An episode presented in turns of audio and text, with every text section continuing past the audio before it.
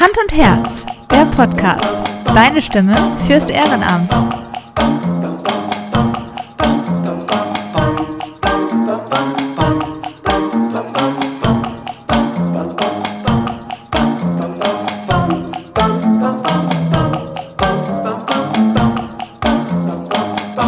Hallo und herzlich willkommen zu einer neuen Folge Hand und Herz, der Podcast. Deine Stimme fürs Ehrenamt. Wie ihr in den vergangenen Podcast-Folgen schon mitbekommen habt, ist das Ehrenamt unheimlich vielseitig und Tabea und ich freuen uns jedes Mal aufs Neue, so viele unterschiedliche Vereine, Initiativen und Menschen kennenzulernen, die sich engagieren. In dieser Folge darf ich Donja Sapra begrüßen, die sich in zahlreichen Projekten ehrenamtlich mit einbringt. Besonders in den Fokus rücken wir dazu heute die Stadtteileltern Buxtehude. Ganz nach dem Motto Willkommen Vielfalt. Willkommen in Buxtehude. Mehrheimische und Einheimische finden bei den Stadtteileltern zusammen und arbeiten gemeinsam für ein besseres Miteinander und eine offene Willkommenskultur. Hört am besten selbst. Viel Spaß dabei. Hallo liebe Dunja, wie schön, dass du dir die Zeit nimmst. Ich möchte heute gerne mit dir über das Thema Ehrenamt sprechen. Ja. Und äh, du bist ja durchaus äh, mit dem Thema sehr vertraut. Du bist, soweit ich weiß, promovierte Umweltbiologin, Mikrobiologin, interkulturelle Trainerin und Referentin, Dolmetscherin und Übersetzerin im technisch-wissenschaftlichen Bereich für die Sprachen Deutsch, Englisch und Arabisch und Initiatorin zahlreicher ehrenamtlicher Projekte. Was mich zunächst interessieren würde, ist die Frage, wann du dich das erste Mal überhaupt in deinem Leben mit dem Thema Ehrenamt auseinandergesetzt hast und warum? Ui, also das erste Mal, das weiß ich gar nicht so genau, das könnte ich vielleicht gar nicht so auf den Punkt bringen, aber ich glaube, dass ich immer schon ein sehr aktiver und engagierter Mensch war. Und ich habe ja, ein, ja ein, eine lange Lebenszeit, sage ich jetzt mal, in Ägypten verbracht. Und da gehört das Ehrenamt auch ein bisschen dazu. Es ist aber ähm, nicht so strukturiert. Das heißt, ähm, in der arabischen Gesellschaft habe ich das so kennengelernt, dass es eine Pflicht ist, eigentlich seinen Beitrag, seinen gesellschaftlichen Beitrag zu leisten, andere zu unterstützen, für andere da zu sein. Und ich bin ja auch ein spiritueller Mensch und ich bin ja auch eine praktizierende Muslima, ganz nebenbei erwähnt. Und äh, da gehört es auch dazu einfach. Ähm, also es gibt zum Beispiel diesen Grundsatz, wenn man unterwegs ist, das ist äh, ein, ähm, ein Grundsatz, der schon äh, 1400 und äh, über 40 Jahre, also 1440 Jahre alt ist und der besagt, ähm, dass man, falls man unterwegs sein sollte und unterwegs auf dem Weg ein Hindernis vorfindet, dann ist man verpflichtet, dieses Hindernis zu beseitigen. Und ich glaube, das hat mich äh, mein ganzes Leben lang äh, begleitet. Nun ist es in Deutschland so, dass da keine Hindernisse auf dem Weg äh, vorzufinden sind. Aber es gibt ja andere Hindernisse, die Menschen ausbremsen können. Also äh, struktureller Natur oder gesellschaftlicher Natur. Und ich glaube, das ist so mein der Ursprung meines Handelns gewesen, immer schon. Das wurde dir so gesehen, also kann man sagen, vielleicht mit in die Wiege gelegt. So könnte man das äh, ja formulieren, genau. Du bist ja äh, Initiatorin der Buxtehuder Stadtteileltern, einem Netzwerk für Vielfalt und Demokratie. Wie und wann ist dieses Netzwerk entstanden? Magst du ein bisschen dazu was sagen? Ja, da kann ich sehr gerne was dazu sagen. Also es hat eigentlich äh, ähm, angefangen, als meine jüngste Tochter noch in der Kita am Rotkäppchenweg war. Und damals wurde ich angesprochen, ob ich bereit wäre, für ein äh, Kindergartenjahr ähm, bei einem Projekt mitzumachen, beziehungsweise eine Gruppe zu leiten, ähm, mit dem Ziel, Kita-Mütter, die nicht in Deutschland geboren äh, worden sind und nicht in Deutschland zur Schule gegangen sind, äh, fit zu machen für die, äh, Kinder, für die Kindererziehung in dieser Altersstufe, also für Kita-Kinder, beziehungsweise sie bestmöglichst äh, zu begleiten. Und ich fand die Idee eigentlich äh, sehr schön und habe eingewilligt und habe dann tatsächlich dieses äh, eine Jahr, das war 2011, ähm, eine Gruppe von sechs Frauen waren das damals, begleitet. Diese Frauen stammten ursprünglich aus der Türkei, ähm, aus dem Irak und aus ähm, Algerien. Und ich habe aber im Laufe dieses Projektes gemerkt, äh, dass mir etwas nicht, äh, ja, dass mir etwas äh, negativ aufstößt. Und zwar wurde uns da vorgefertigtes Material sozusagen zur Verfügung gestellt für diese Aufgabe.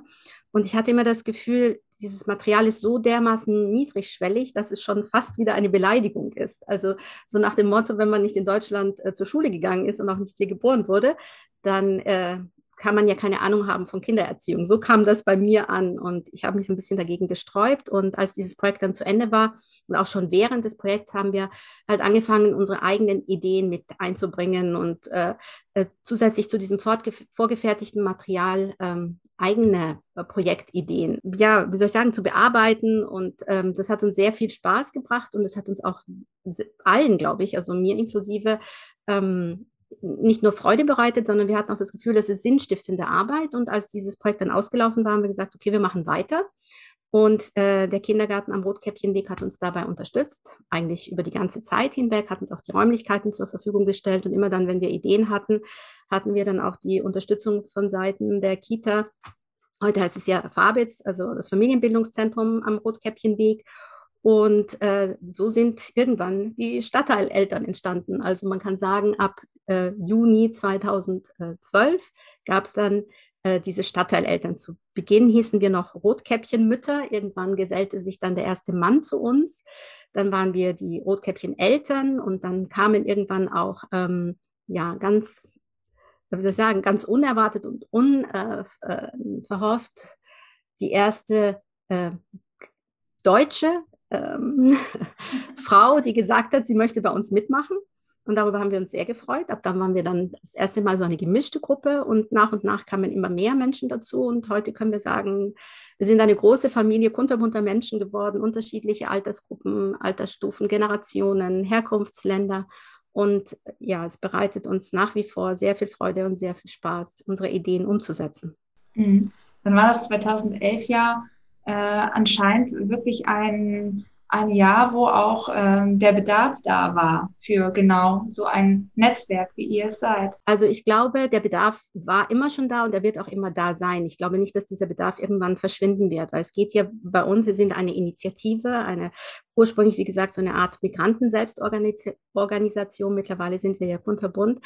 Ähm, ich glaube, dass ähm, unser allerwichtigstes Anliegen ist ja, zusammenzukommen, uns gegenseitig kennenzulernen und gemeinsam etwas Positives bewirken.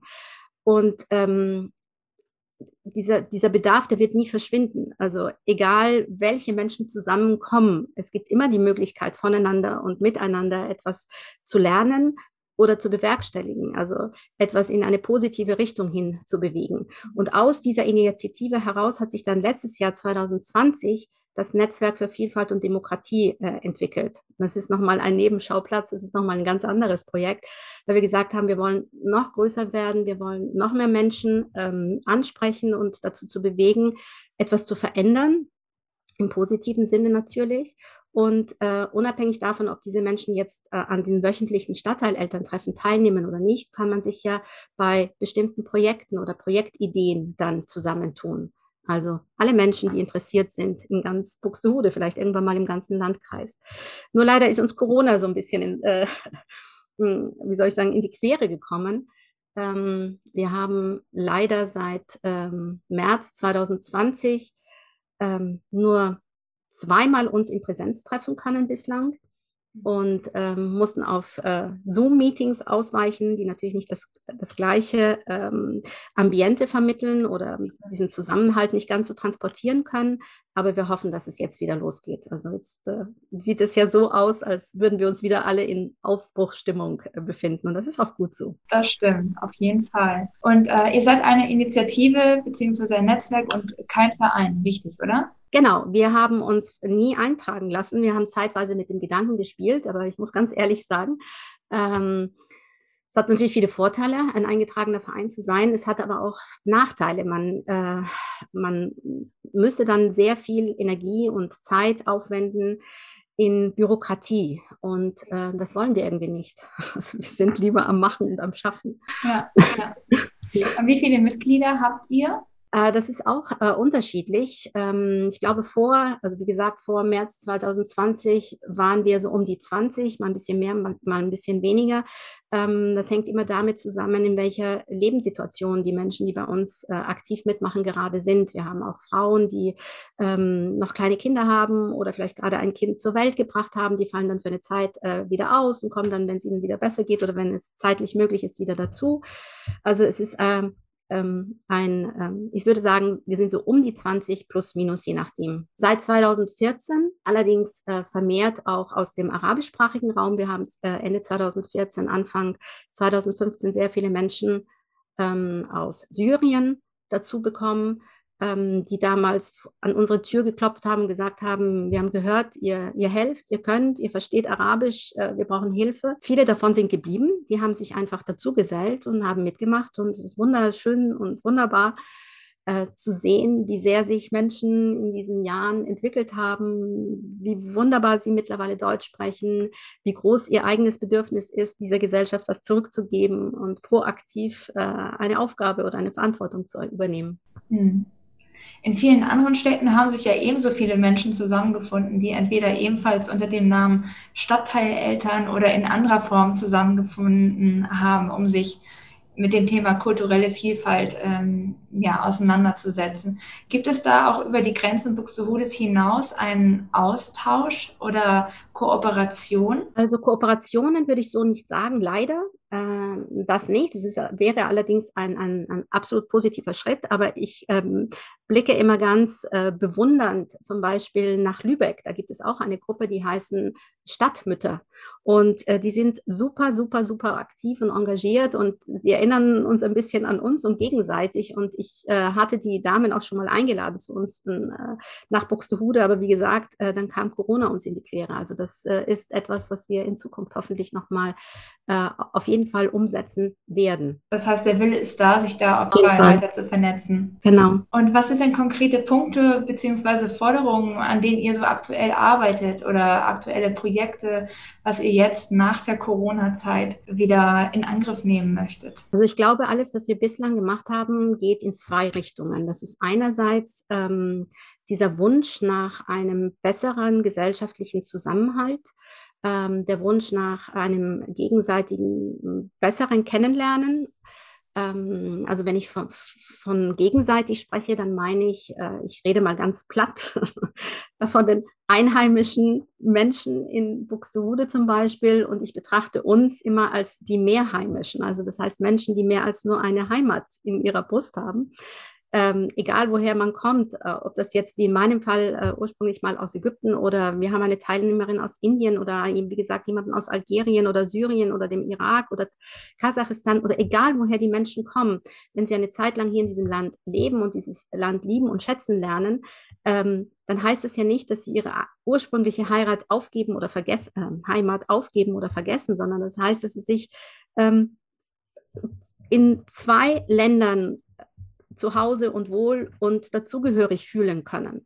Und ähm, wenn ich sage, wir würden uns gegenseitig gerne besser kennenlernen, dann, dann meine ich genau das, also dass ähm, die Aufnahmegesellschaft in Deutschland sich öffnet und sagt, ja, wir haben kein Problem damit. Erzählt uns mal was über euch. Und äh, umgekehrt genauso. Aber dass dieser Austausch und dieses Kennenlernen eben auf Augenhöhe äh, stattfindet, das ist uns ganz, ganz wichtig. So, das ist so ein Grundpfeiler. Und der andere Grundpfeiler, denke ich, ist, ist dass ähm, man sich selber, jedes einzelne Mitglied, sich selber weiterbildet, weiterentwickelt, dazulernt. Also dass man selber ständig in diesem Lernprozess ähm, sich wiederfindet, weil ich denke, ähm, man muss, ob man will oder nicht, ein Leben lang dazulernen. Und ich finde, das ist auch das Schöne eigentlich daran, das Faszinierende am Leben, dass man immer wieder dazulernen kann. Und äh, ähm, zum Beispiel war es uns ein großes Anliegen, die Menschen, die nach Deutschland gekommen sind, äh, schutzsuchend nach Deutschland gekommen sind, dabei zu äh, unterstützen, die Sprache zu erlernen, äh, zu verstehen, ähm, wie das System hier in, in Deutschland beziehungsweise in Buxtehude äh, funktioniert, wie man äh, eine Ausbildung erfolgreich abschließen kann und so weiter und so fort. Das sind so diese Bildungsaufgaben. und ähm, Sonst machen wir halt ganz viel in Richtung ähm, Veranstaltungen, äh, Möglichkeiten, dass Menschen zusammenkommen können und sich kennenlernen können. Und ähm, wir versuchen auch die Themen, die uns bewegen, hm, Menschen, die vielleicht damit sonst in ihrem Alltag nichts zu tun äh, haben, äh, zugänglich zu machen. Also wir haben uns als Stadtteileltern zum Beispiel auch ähm, zusammen mit dem ähm, Netzwerk, das sich gebildet hat unter dem Motto Solidarität grenzenlos. Äh, Anfang dieses Jahres, als es um die rassismuskritischen Wochen im Buxtehude bzw. im ganzen Landkreis ging, beteiligt. Und ähm, da war es uns ein Anliegen, hm, Menschen, die vielleicht keine Rassismuserfahrung gemacht haben, Gott sei Dank keine äh, Rassismuserfahrung gemacht haben, dieses Thema aber trotzdem näher zu bringen. Und ich glaube, auch das ist wichtig, also dass man diese Brücken baut in beide Richtungen. Absolut, Brücken bauen äh, ist ein wichtiger, äh, ein wichtiger Punkt. Ähm, das macht ihr unter anderem durch verschiedene Veranstaltungen. Du sagtest es eben schon. Wie muss ich mir denn solche Veranstaltungen vorstellen? Wie äh, sehen solche Events aus? Also es ist ganz unterschiedlich. Wir haben schon die unterschiedlichsten Sachen ausprobiert. Wir hatten eine Zeit lang, ich glaube, das war 2019 zum Beispiel, mehrmals über das Jahr verteilt ähm, ähm, Menschen eingeladen zu einem Drei-Gänge-Menü, zu einem interkulturellen Drei-Gänge-Menü. Und zwar hatten wir dann ähm, drei, ähm, wie soll ich sagen, kulinarische Zonen für uns ausgemacht. Wir haben gesagt, wir haben den arabischen Raum, wir haben den indischen Raum und wir haben den osteuropäischen Raum. Und wir würden gerne ähm, Vorspeise, Hauptgericht und Nachtisch sozusagen jeweils einem dieser äh, geografischen Räume zuordnen und haben dann ähm, an drei verschiedenen Abenden ähm, unterschiedliche Gäste eingeladen.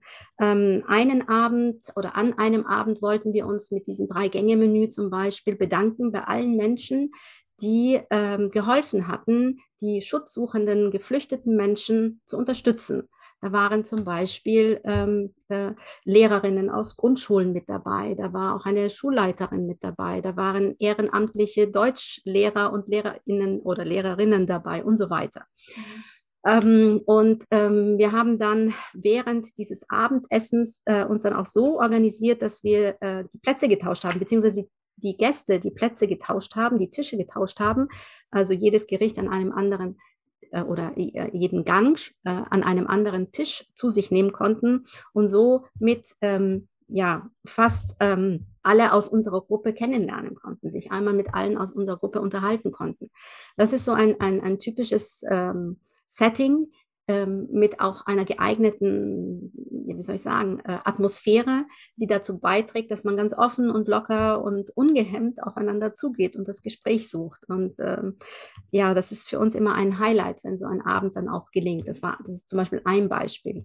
Essen verbindet heißt es ja auch nicht umsonst. Genau, Essen verbindet und äh, es ist einfach für alle immer, äh, denke ich, interessant. Also für die Gäste ist es interessant, mal äh, fremd, äh, fremde Gerichte auszuprobieren, denke ich. Und äh, für uns äh, ist es auf jeden Fall interessant, äh, Gastgeber sein zu dürfen und halt auch, wie gesagt, Menschen kennenlernen, uns ganz äh, äh, entspannt unterhalten zu können. Das klingt auf jeden Fall auch sehr bereichernd, muss ich sagen. Mhm.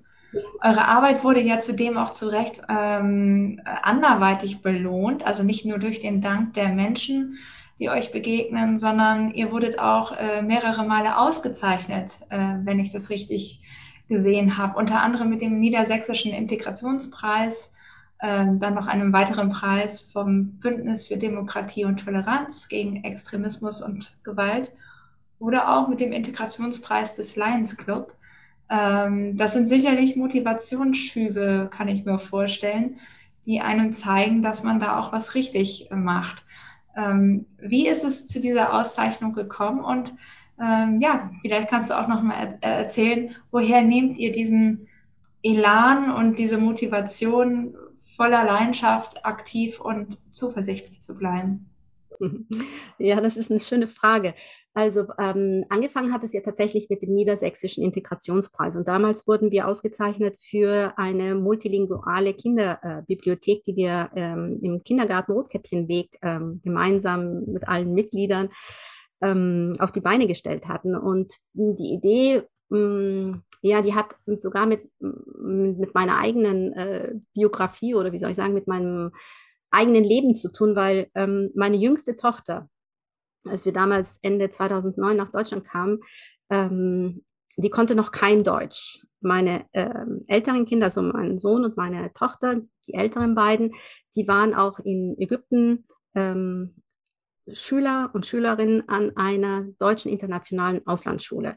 Mhm. Nur Hannah, meine jüngste Tochter, die war noch zu jung. Und ähm, damals sprach sie noch kein Deutsch. Und wir waren super happy, dass sie dann endlich diesen Kindergartenplatz gefunden hatte, damit sie auch wieder äh, unter Kindern war und mit Kindern spielen konnte. Und ähm, ich habe gesehen, wie anstrengend dieser Lernprozess für sie war, also das, das Erlernen der deutschen Sprache für sie war, obwohl ich sie von zu Hause versucht habe zu unterstützen. Also ich habe ab einem gewissen Zeitpunkt nur mehr Deutsch mit ihr gesprochen. Sie hat immer ganz begeistert versucht, mir zu erzählen, was sie in der Kita zum Beispiel für Bücher gerade durchlesen. Und äh, das allererste Buch, an das ich mich erinnern kann, von dem sie erzählt hatte, das war die kleine Raupe Nimmersatt. Ach ja.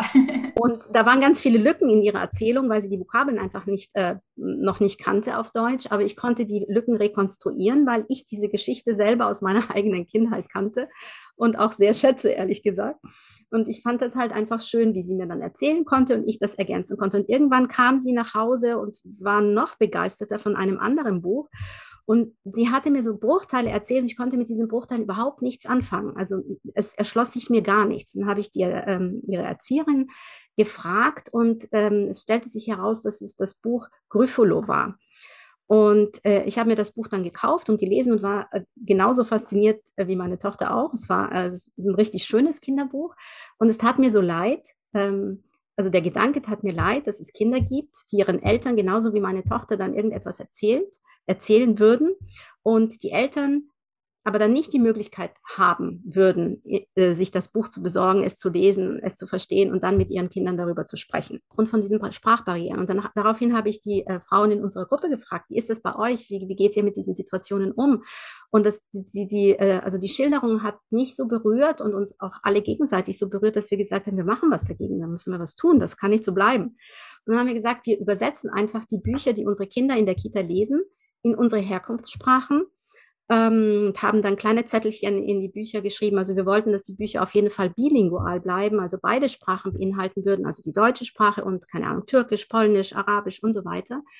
Und ähm, ähm, haben dann diese Bücher unter uns äh, sozusagen erstmal verteilt und dann ähm, haben wir ähm, bei Frau Stüben-Kaiser, äh, der damaligen Leiterin äh, des, des, Kindergartens, nachgefragt, ähm, ob sie uns unterstützen würde. Wir würden gerne einen Flohmarkt organisieren, um Geld zu generieren, damit wir mit diesem Geld wieder neue Bücher kaufen könnten für diese Bibliothek. Und Frau Stüben-Kaiser meinte damals noch, nein, ach Quatsch, äh, wir machen keinen Flohmarkt, wir machen was viel Besseres. Wir machen äh, einen Kita-Tag. Jede Kita-Gruppe stellt ein Theaterstück oder ein Lied vor und dann kommen Opa und Oma und Tante und Onkel und die Eltern und wir machen uns einen wunderschönen Tag und ähm, da können wir dann diese Spenden generieren. Und wir haben dann an diesem Tag tatsächlich ein orientalisches Buffet, das war unser allererstes großes Event, ein orientalisches Buffet auf die Beine gestellt. Ich weiß nicht, wie viele Menschen damals kamen. Ich glaube, so 120, 140 Personen. Und äh, über diesen Essensverkauf haben wir dann sozusagen äh, Spenden sammeln oder Gelder sammeln können und haben dann äh, für dieses Geld dann wieder Bücher gekauft, die wir dann wieder bestückt haben mit äh, Übersetzungen, handschriftlich oder ähm, ähm, ein bisschen schöner, ähm, richtig mit dem PC bearbeitete Textstreifen dann in diese Bücher geklebt. Und irgendwann haben wir dann festgestellt, es gibt auch eine Reihe ähm, bereits biling also übersetzter Bücher, bilingualer Bücher und haben dann äh, Bücher gekauft, die auch schon äh, auf dem Büchermarkt zugänglich waren. Und daraus ist dann eine kleine, aber feine Bibliothek entstanden. Und ähm, ja, wir bekamen irgendwann von jemandem, der uns äh, kannte, Frau Asch, Frau Isabel Asch, äh, den Tipp, dass es diesen niedersächsischen Integrationspreis geben würde. Und sie meinte, wir würden da super gut reinpassen, wir sollen uns doch da mal bewerben. Und dann haben wir diese Bewerbung auch gemeinsam geschrieben und waren dann tatsächlich glückliche Preisträger. Und das hat uns dann tatsächlich diesen Motivationsschub nochmal verliehen, dass wir gesagt haben, okay, dann machen wir weiter. Dann machen wir weiter mit Projekten und sorgen aber auch gleichzeitig für Sichtbarkeit, weil man durch diese Sichtbarkeit sicherlich auch wieder Menschen erreicht, die vielleicht dann selber umdenken, sich selber engagieren oder die sich dann Menschen wie uns auch einfach nur öffnen und sagen, ja, seht her, da gibt es Menschen, die versuchen, etwas zu verändern und äh, das auch als positiv erachten und bewerten. Dann haben wir weitergemacht und dann kamen noch tatsächlich zwei Preise ähm, ähm, mit dazu, also ähm, durch das Bündnis äh, für Demokratie und Toleranz. Das hat uns natürlich auch sehr, sehr, sehr gefreut, weil das ein bundesweiter Wettbewerb war. Also nochmal eine größere Herausforderung. Und ähm, ja, wir machen einfach weiter. Also wir werden nicht aufhören, denke ich. Tue Gutes und sprich darüber.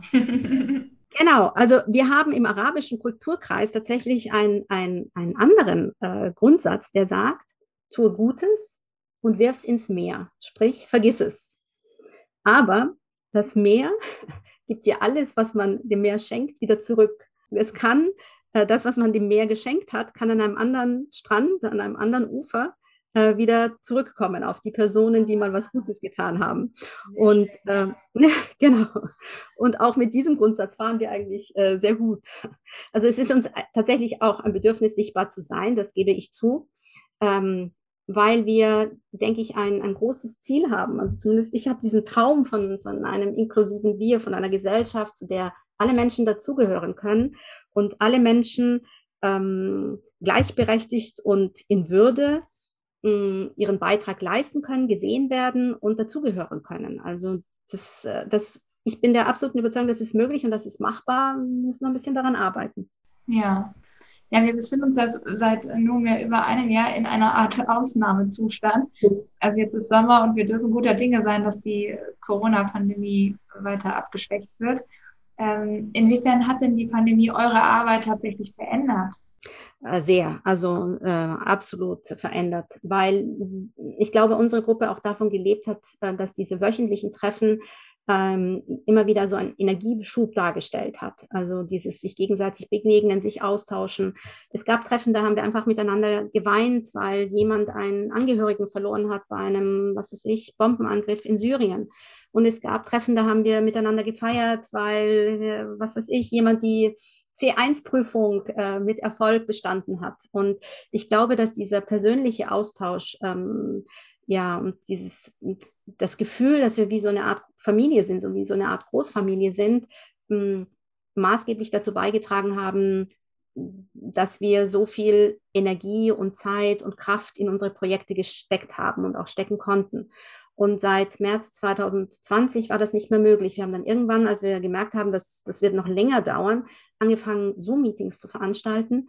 Aber diese Zoom-Meetings sind nicht für alle äh, gleichermaßen geeignet. Also wenn äh, zum Beispiel Mütter drei kleine Kinder zu Hause haben, die dann auch äh, zum Homeschooling verdonnert wurden, mhm. dann kann man nicht erwarten, dass man konzentriert äh, an einem Zoom-Meeting teilnimmt. Und ähm, dadurch ist die Gruppe halt geschrumpft, also die Gruppe derer, die sich dann regelmäßig über Zoom getroffen haben. Und äh, wir haben es tatsächlich in dem ganzen Jahr 2020 nur zweimal geschafft, uns zu treffen ähm, einmal sogar im Freien mit großen Abständen und so weiter. Und das war einfach nicht dasselbe. Und ähm, wir haben dann irgendwann uns damit abgefunden, dass wir eben ein bisschen pausieren, dass wir so eine Art Winterschlaf äh, gerade äh, durchführen, aber dass das vielleicht auch eine Zeit ist, in der man wieder Energie sammeln kann, beziehungsweise in der man vielleicht neue Ideen äh, generieren kann. Und sobald es wieder möglich ist, haben wir gesagt, machen wir wieder volle Power weiter. Und im Moment sind wir auch wieder dabei, ganz viel zu planen und zu machen. Und wir fühlen uns schon wieder aktiver, obwohl wir uns noch nicht wieder getroffen haben. Tatsächlich werden wir uns am nächsten Mittwoch das erste Mal wieder in einem Garten mit Abstand treffen. Und das wird ganz besonders sein, dann wahrscheinlich ja. schon langer Zeit. Du hattest es vorhin schon angesprochen, im Rahmen der internationalen Wochen gegen Rassismus bist du ja ebenfalls sehr aktiv gewesen, da du als Referentin bei verschiedenen Veranstaltungen ähm, ich glaube, das waren auch überwiegend Online-Formate. Hm, gibt es ähm, ja jetzt ganz konkret bevorstehende Veranstaltungen, die ihr mit den Stadtteileltern vielleicht für dieses oder nächstes Jahr in Planung habt?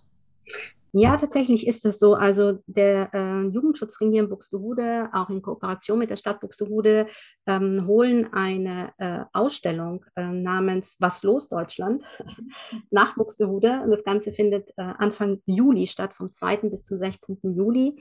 Mm, das soll ein, ein Parcours durch die ähm, Islamdebatte in Deutschland sein. Und wir wurden als Stadteltern angefragt, ob wir bereit wären, mitzuwirken, zu unterstützen. Und natürlich sind wir das, absolut. Und ähm, wir werden jetzt ähm, höchstwahrscheinlich drei oder vier ähm, Abende mitgestalten, also sozusagen das äh, Parallelprogramm mit initiieren. Wir werden aber auch an bestimmten Tagen vor Ort sein und die Ausstellung selber unterstützen. Äh, wir sind äh, der absoluten Meinung, dass das eine unterstützenswürdige Aktion ist und freuen uns auch. Also ich bin ein großer Fan auch von, äh, von Bündnissen und von Netzwerken und von ähm, Initiativen, äh, die sich dann zusammentun. Ich glaube, nur gemeinsam ist man tatsächlich stark. Und wir sind jetzt gerade dabei, ähm, ja, so ein schönes Programm auf die Beine zu stellen. Also wir hoffen, dass es zu einem Poetry Slam Abend kommt, vielleicht auch mit ein bisschen äh, Musik äh, aus dem Kulturkreis. wir werden ein Empowerment Workshop äh, auf die Beine stellen. Da wird es ähm, ähm, darum gehen, Menschen, die selber Erfahrungen gemacht haben, Rassismus-Erfahrungen gemacht haben, gestärkt werden. Aber wir sind auch äh, am Überlegen, ob wir das vielleicht öffnen können, also so einen Gesprächsraum, so einen Safe Space schaffen können, wo vielleicht auch nicht betroffene Menschen mit äh, dabei sein können, sodass man wieder voneinander und durcheinander vielleicht lernt, also durch das Gespräch miteinander. Und ähm, wir hoffen, dass wir vielleicht auch einen, äh, einen äh, Dichter ähm, gewinnen können, der aus äh, dem Kulturkreis, also dem religiös bedingten Kulturkreis, jetzt dann vielleicht auch ähm, auf Deutsch äh, Gedichte vortragen kann. Und es gibt noch ein, eine Veranstaltung, die möchte ich aber jetzt noch nicht verraten, weil sie noch nicht ganz äh, sicher ist. Aber hm, ich denke, es wird gut. Es wird ein buntes viel, Programm. Viel in Planung. genau. Und wir wollen äh, mit äh, Teilnehmerinnen und Teilnehmern aus unserer Gruppe auch eine Art lebendiges Tagebuch ähm, organisieren. Das heißt, wir würden uns gerne im Rahmen der Ausstellung auch den Fragen des, äh, der Gäste, des Publikums stellen. Ähm, und ähm, weil wir denken, dass diese Ausstellung zwar viele Themen abdeckt, aber vielleicht ist es ja tatsächlich so, dass Menschen aus Buxtehude, die diese ähm, ähm, Ausstellung besuchen, ganz konkrete Fragen haben. Und ich denke, dann ist es am besten, wenn man einen Ansprechpartner hat, dem man diese Frage einfach stellen kann. Hm. Ja, sehr, sehr spannend. Äh, man soll ja grundsätzlich immer nicht so zurückblicken, sagt man. Aber wenn wir das jetzt einfach mal tun und vielleicht mal so fünf, sechs Jahre in die Vergangenheit gehen, was würdest du sagen ähm, grundsätzlich zum Thema Vielfalt, Engagement gegen Rassismus? Ähm, gibt es da Veränderungen in unserer Gesellschaft? Stellst du die fest? Wie sind da deine Beobachtungen? Also auf jeden Fall, absolut, hundertprozentig. Also ich möchte auch nochmal äh, erwähnen, ähm, für mich war so ein, ein, ein Startschuss auch ähm, oder der Wunsch, etwas zu bewegen, wurde vielleicht auch ähm, gezündet durch die Sarrazin-Debatte 2011, mhm. weil mich das erschüttert hat damals, dass jemand mit solchen seltsamen Thesen, aus meiner Sicht seltsamen Thesen, diese Bühne bekommt. Und damals war es tatsächlich so, man konnte keine Zeitung aufschlagen, man konnte keinen kein Fernsehabend äh, genießen, ohne dass ähm, diese Debatte irgendwo wieder aufflammte. Also was weiß ich, keine Ahnung, in welche Talkshows oder was auch immer da rauf und runter liefen. Und ähm, wenn ich das jetzt so in, im Hinterkopf habe, dann würde ich sagen, es hat sich sehr, sehr, sehr, sehr viel getan, sehr, sehr Positives getan. Und äh, das ist auch gut so. Also ich finde das sehr schön. Und ähm, es ist auch ähm, ein Beweis dafür, ähm, dass Gesellschaften sich verändern können und dass die deutsche Gesellschaft sich auch verändern will. Was mir ein wenig Sorgen bereitet, ist diese ähm, Polarisierung, die ich wahrnehme. Also es gibt sehr, sehr, sehr viele Menschen, die sind äh, Vielfalt gegenüber sehr offen. Ähm, und wenn ich sage offen, heißt es das nicht, dass sie alles kritiklos hinnehmen, aber es sind Menschen, die sagen, ähm, auch wenn es Probleme gibt, dann kann man an diesen Problemen arbeiten und jedes Problem hat eine Lösung. Man muss die Lösung nur finden. Aber es gibt ja auf der anderen Seite auch Menschen, die sich bedroht fühlen oder die sich äh, in die Ecke gedrängt fühlen, die selber sehr unzufrieden sind und die dann ihre eigene Unzufriedenheit oder den eigenen Misserfolg vielleicht sogar ähm, zugewanderten Menschen zuschreiben. Und die sich durch diese Vielfalt, die mittlerweile äh, überall zu sehen ist, ähm, besorgt sehen, besorgt um die sogenannte deutsche Identität, was immer das auch sein mag. Und ich glaube aber, ich bin der festen Überzeugung davon, ähm, dass diese Angst zwar nachvollziehbar sein kann, ich betone kann, nicht muss kann, aber dass wir mittlerweile, und auch das ist Realität, in einer globalisierten Welt leben. Das heißt, der Traum von einer homogenen Gesellschaft, der wird nicht mehr in Erfüllung gehen können. Wir leben nun mal in einer Welt, die zu einem Dorf geworden ist. Und ähm, es ist auch, oder es wäre absolut unfair zu sagen, jemand, der sich als Deutsche sieht, mit einem deutschen Reisepass, der darf überall auf dieser Welt problemlos einreisen, der könnte sich überall mehr oder weniger problemlos niederlassen.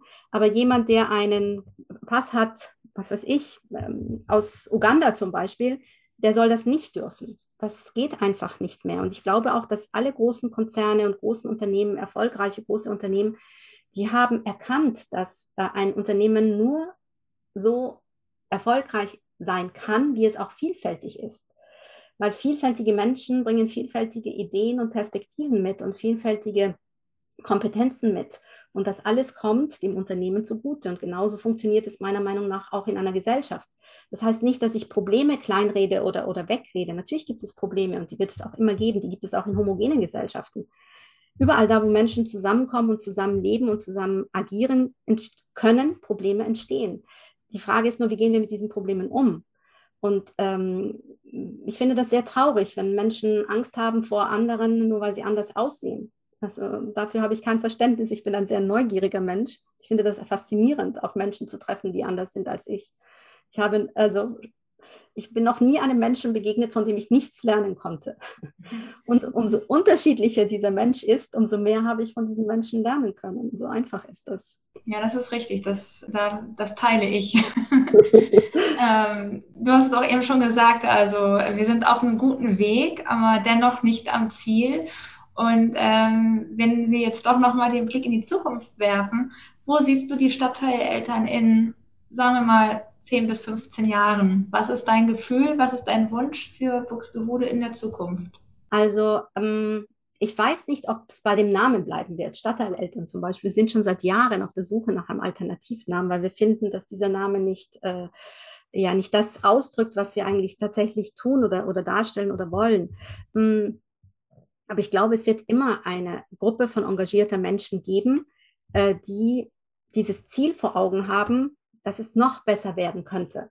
Wenn man etwas verändern möchte, dann heißt es ja nicht, dass das, was jetzt ist, unbedingt schlecht ist, sondern es heißt, dass es noch besser sein könnte. Und ähm, von daher hoffe ich zumindest, dass wir, auch wenn wir uns wieder verändern sollten, wir haben uns auch in der Vergangenheit schon mehrfach verändert, äh, eben durch die Teilnehmerkonstellationen und so weiter, aber dass es trotzdem eine aktive Gruppe bleiben wird. Und ähm, also ich glaube, dass dieser diese Vorstellung auch realistisch ist.